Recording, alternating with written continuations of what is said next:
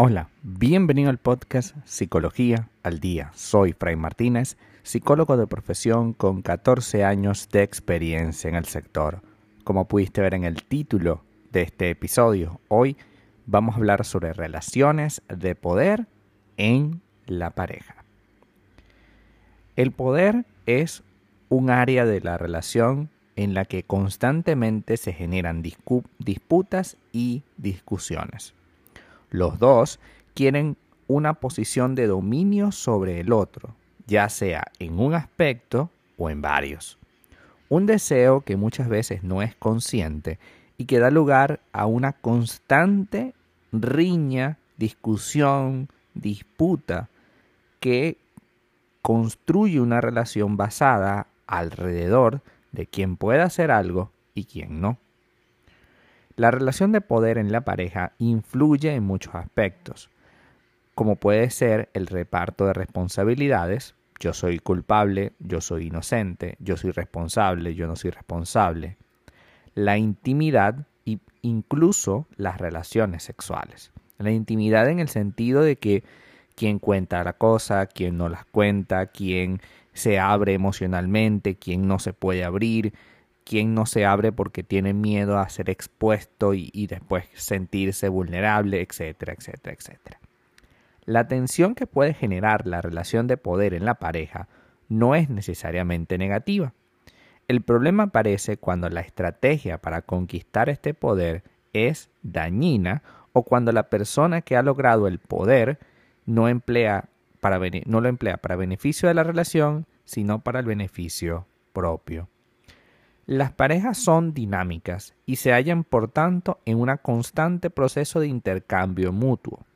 En todo contexto amoroso y social nos encontramos con elementos como la persuasión, la dominación y por supuesto la influencia. Es decir, en toda relación amistosa, de pareja, familiar, laboral, de cualquier tipo, en toda relación donde haya seres humanos, siempre van a haber persuasión, dominación, influencia. ¿Ok? Es normal. ¿Por qué? Porque, a ver, todos tenemos deseos y todos queremos que el otro más o menos nos secunde nuestros deseos. Si queremos comernos algo, siempre va a haber una persuasión, una palabra por allí puesta para que la otra persona se vaya dando cuenta. Si queremos tener una relación sexual, lo vamos a tratar de decir de una manera o de otra, o decirlo abiertamente. Y esto forma parte de el poder, o sea, yo, yo quiero algo, dámelo y el otro te lo da o el otro no te lo da y así, ¿no? Sin embargo, la distribución del poder en la pareja es mucho más compleja de lo que puede ser en una amistad, en una relación laboral o en la familia. Es sensible a los cambios, a las expectativas y junto a los deseos y necesidades de cada uno. Pasado un tiempo, suele alcanzar una estabilidad, esta relación de poder, que sitúa a cada miembro de la pareja en un lugar en el que se siente cómodo uno termina tomando la voz, digamos, dominante en unos momentos y en otros la pareja. En una pareja, el hombre puede ser quien elija dónde van de vacaciones todos los años, mientras que la mujer la que elija el tipo de alojamiento o el lugar, la forma como tiene ese alojamiento, ¿no? Es decir, a ver, de repente el hombre elige vámonos a la playa y, la mujer elige, bueno, yo quiero ir a una cabaña o quiero ir a un hotel o quiero ir así. En las parejas más consolidadas vemos de manera constante este intercambio. Por ejemplo, puede llegar a haber un año en el que, el, en que vamos a salir de vacaciones por la decisión del hombre, es decir, el hombre dice, mira, yo quiero salir de vacaciones a tal lugar, ella dice, sí, no hay problema, vamos a este hotel que me gusta. Y al año siguiente puede ser al revés. La chica decide hacia dónde vamos y el chico dice cuál es el tipo de alojamiento.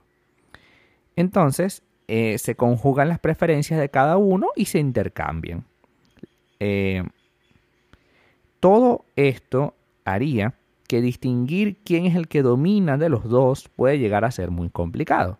Unas veces parece él, unas veces parece ella.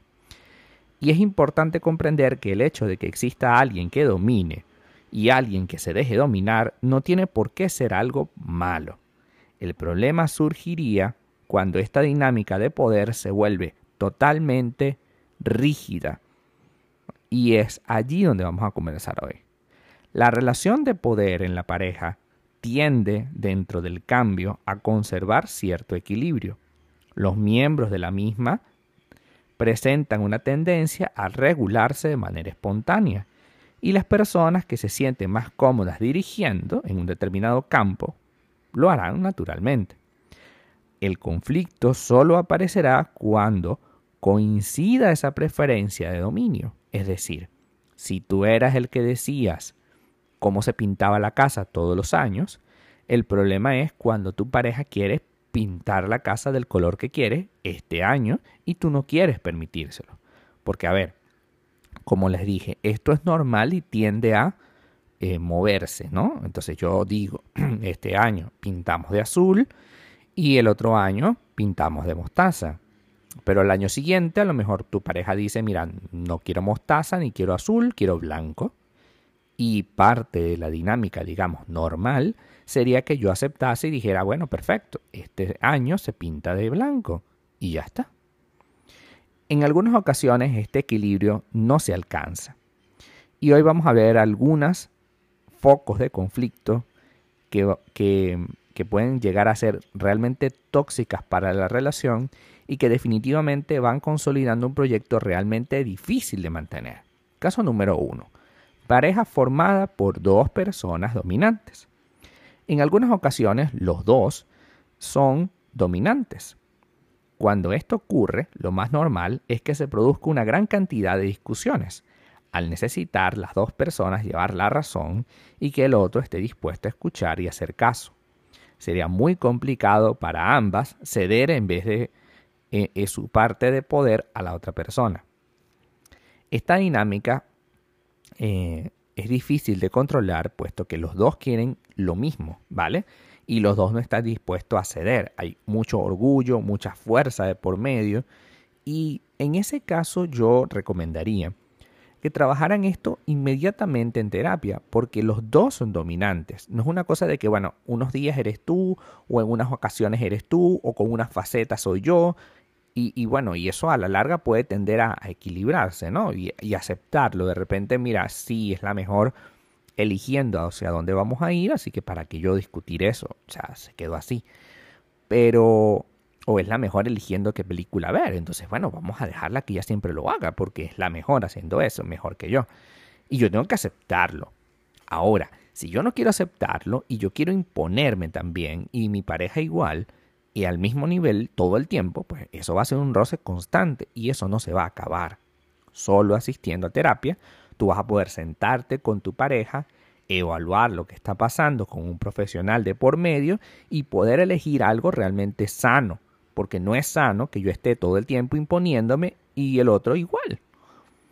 Porque, a ver, se trata es de que eh, haya, como acabo de decir, equilibrio. Si yo elijo la película, tú eliges el snack de la película, que nos vamos a comer mientras vemos la película. Si yo elijo a dónde vamos de vacaciones, tú eliges a, a qué hotel nos vamos a hospedar. Y así.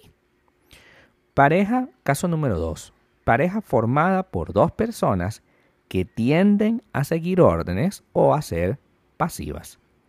Cuando los dos miembros de la pareja no desean tener poder en la relación, se puede llegar a sentir incomodidad ya que ninguno es capaz de tomar la iniciativa. Serán bastantes las situaciones en las que reine la inseguridad, un aspecto que puede llegar a desgastar si se mantienen constantes a lo largo del tiempo. En muchos casos la solución llega cuando ambos ponen en común sus opiniones e intentan llegar a un acuerdo, como forma de tomar la iniciativa de manera alterna. Es decir, si yo me cuesta, porque yo siempre le he relegado, le he dado a mi pareja la posibilidad de que tome la decisión esa persona y no yo, porque bueno, me gusta que, lo, que ser dirigido es normal, a veces pasa, y mi pareja es exactamente igual, pasa como en el caso anterior.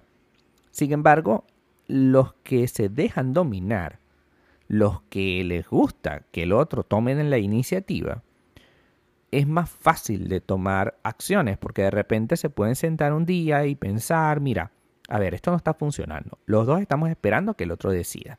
Vamos a hacer algo, vamos a, no sé, lanzar una moneda y quien caiga eh, en su moneda, pues en su lado de la moneda, eh, habla. O mira, vamos a hacer algo, hablamos los dos, que, se te ocurre a ti, a mí se me ocurre esto y, ahí vamos construyendo algo. La relación de poder en la pareja normalmente se configura de manera inconsciente y natural. Cada uno adquiere más peso en aquellas decisiones que tienen mayor interés o conocimiento para alguno de los dos. La tensión que genera suele ser más importante en la época del post-enamoramiento. Cuando estamos en el enamoramiento prácticamente no importa quién tome el control en este lugar, cuando ya se acabó esa nube, cuando ya se acabó ese enamoramiento, eh, cada uno empieza a equilibrar la balanza y a hablar de lo que quiere, a ceder menos y a mostrar interés por mantener más preferencias de las que había intentado defender en el momento de el enamoramiento. En caso de que sea una fuente de conflictos, será necesario que tú y tu pareja se sienten y acuerden de manera consciente qué es lo que cada uno puede hacer. Y es importante porque el gran problema de las relaciones de poder es que no somos capaces o no nos creemos capaces de escuchar al otro, sino que queremos siempre como imponerle nuestra manera de pensar y es allí donde empiezan los problemas mayores de las relaciones. Hasta acá nuestro episodio del día de hoy, muy interesante. Em, Muchísimas gracias por quedarte aquí hasta el final. Si deseas saber más sobre mi contenido, www.fraymartinez.com. Para consultas online, www.fraymartinez.com y también sígueme en mi Instagram, arroba fraymartinez20. Muchísimas gracias y hasta el próximo episodio.